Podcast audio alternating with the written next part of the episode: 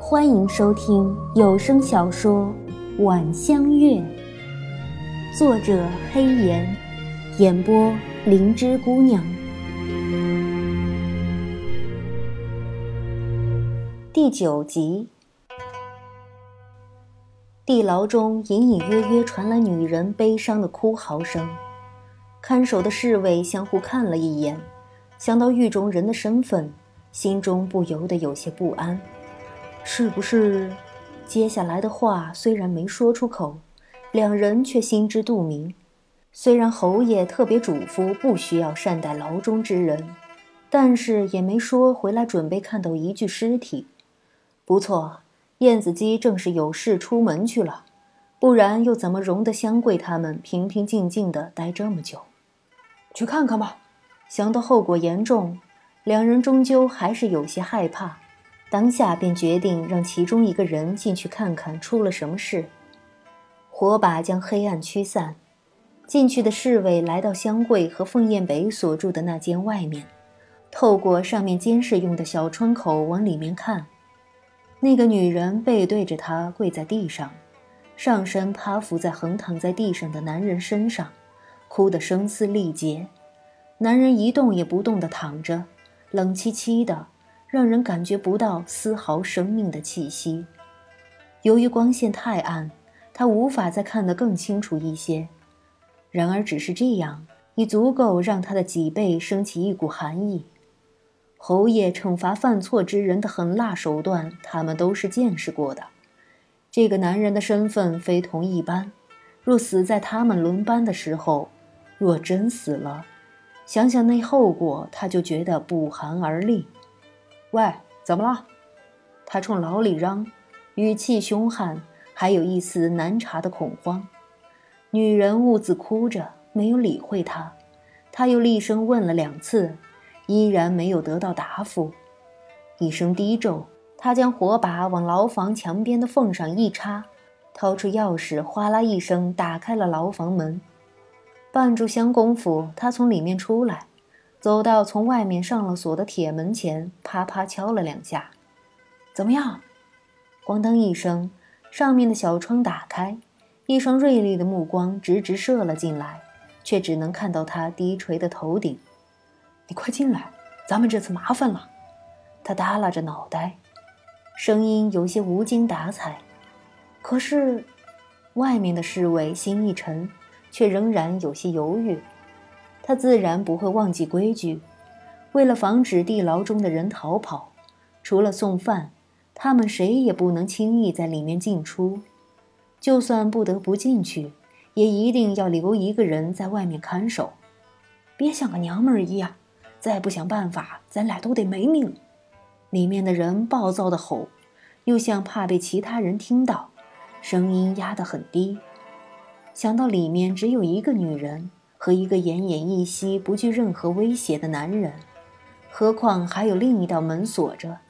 外面的侍卫觉得，即使进去也没什么大碍，只要不被人发觉就好了。当下急忙打开了门，闪身而入。谁知刚掩上门，一股劲风便直袭他的后脑。他也是反应机敏的，当下来不及回身，反手便是一掌。谁知身后之人无论速度还是武技都高上他不止一筹，即使力道稍弱，也足以在他发出声音之前将他制住。一声闷哼，连带着偷袭之人的样子也没看到，便瘫倒在了地上，身体被不客气地翻转过来，他的眼对上一双似笑非笑的眼，心咯噔一下沉入谷底。多谢阁下这段日子的照顾。枫叶北一边温柔地说着反话，一边不客气地扒着对方的衣服。香桂出来时看到的正是这一幕，注意到侍卫的脸因为恐惧而吓得青白，他不由为凤燕北孩子似的淘气感到哭笑不得。香桂穿上凤燕北递给她的侍卫衣服，由于身形过于瘦小，套在比自己大了将近一倍的衣服里面，看上去有些不伦不类。凤燕北瞟了一眼，却没发表任何意见。你看看外面是什么情况？他说，目光又落到了地上躺着的侍卫身上，不知在打着什么主意。香桂哦了一声，悄悄打开虚掩的门，外面已是深夜，只有几个灯笼挂在长长的廊上，散发着昏暗的光，没有看到其他人。冷风呼啸过光秃秃的树枝间，将寒冷散播在每个角落。香桂打了个寒战，缩回头来。没，他的话戛然而止，只因开始还鲜活的一条生命，已经再也不能说话了。他惊恐地大睁着眼，其中有着不甘和懊悔，可见在生命结束之前是何等的害怕。凤燕北若无其事地在尸体身上擦了擦手，走吧，没有理会香桂眼中的不理解和惶然，率先闪身而出。香桂怔了怔，看着地上的侍卫尸体，心中突然有些空茫。这是他第一次见识到凤燕北的狠辣一面，在他的心中，他一直是如月亮般温润明朗，如神般高贵的人。即使在他主张丢下他之后，在他被燕子姬那样侮辱，甚至是在地牢中落魄的需要为他清理污秽之时，他的感觉也没改变过。然而现在，现在的他虽然神色之间恢复了以往的风采，却让他开始觉得陌生。他想到死在雪地中的何长贵，想到即使凶狠如燕子姬，也对他处处忍让。心中莫名的升起了阵阵寒意。或许这才是真正的凤燕北，也许是燕子姬不在侯府，戒备比较松懈；也许是凤燕北对此地过于熟悉。总之，两人的逃脱较前次轻松许多。带着香桂一路逃奔，凤燕北始终没有丢下他。香桂心中感动。对于开始心中对他升起的不满和畏惧感感到惭愧，便一直想着，如果逃出去后，一定要做牛做马的回报他。咯吱的踩雪声中，两串杂乱的脚印昭示出两人的逃亡方向。凤燕北自然不知道香桂在想些什么，就算知道了，也只会嗤之以鼻。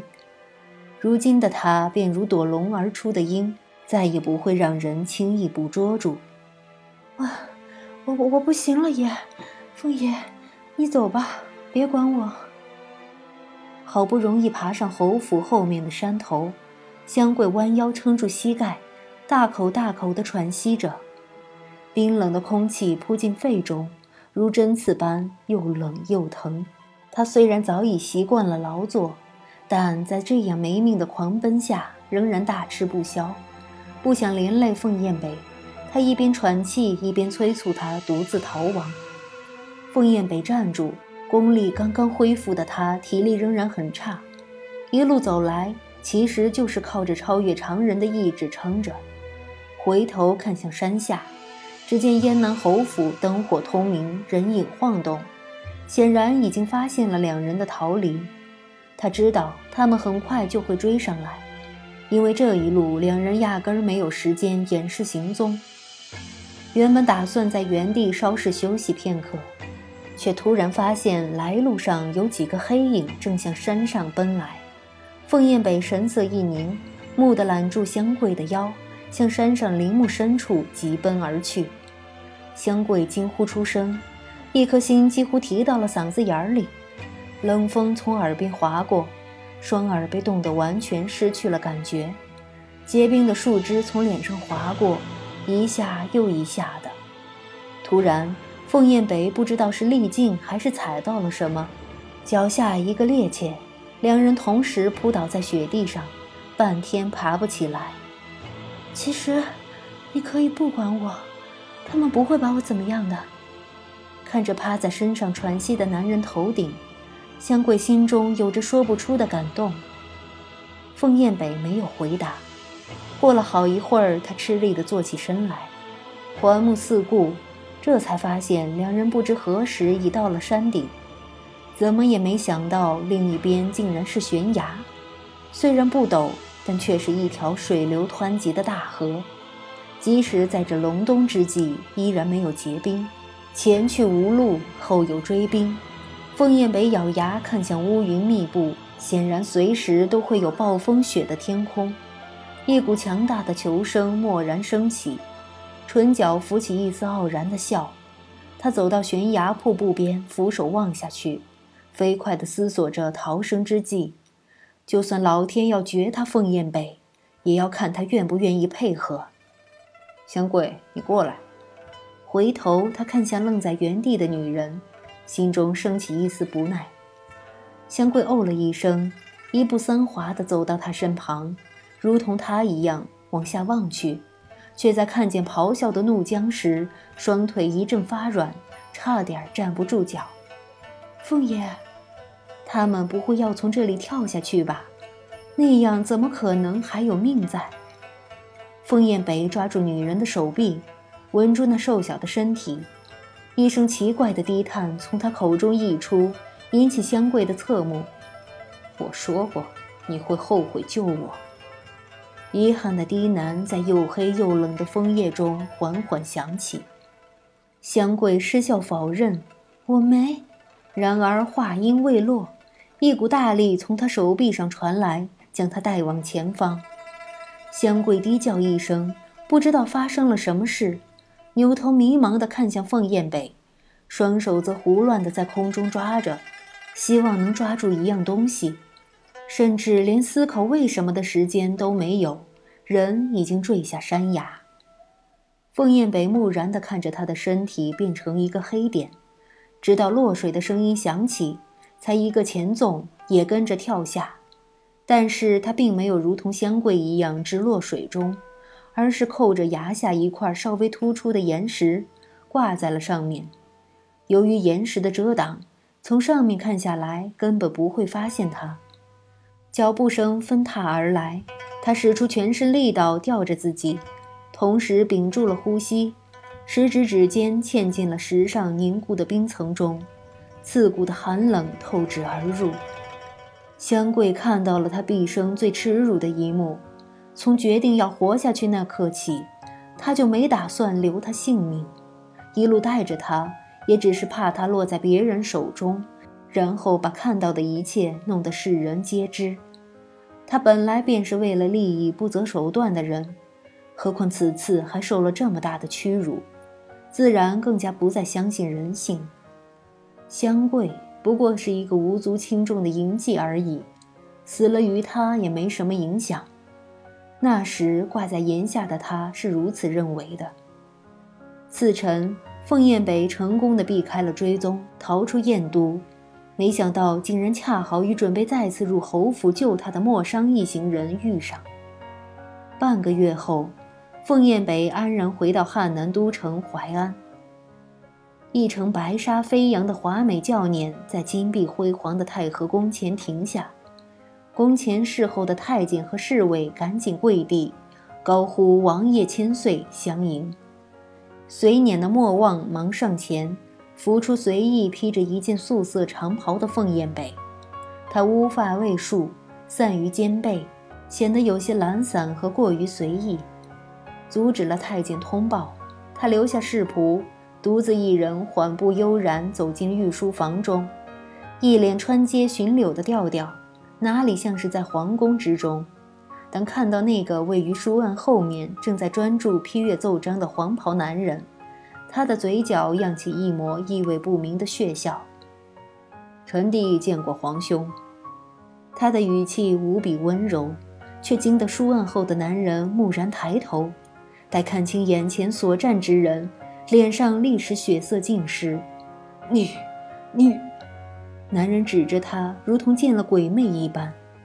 凤燕北轻笑：“怎么，皇兄见着臣弟为何如此吃惊？”男人回过神，勉强扯出一抹不自然的笑容：“五五弟，你什么时候回来的？怎么不早些通知我，也好为你设宴洗尘？”眯眼享受着男人声音中的颤意。以及那帝王之家的手足情深，或许想到了什么，凤燕北挂在脸上的笑，在某一刻竟让人觉得莫名残忍。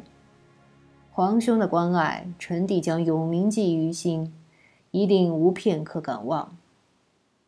听着，这像是对林中人说的话，男人神色大变。五弟，你，你不必如此见外。凤燕北叹息，缓步走至玉案之前，身体微倾。居高临下的俯视着那布着疲惫纹路、有几分与自己相似的脸，眼中射出奇异的光芒。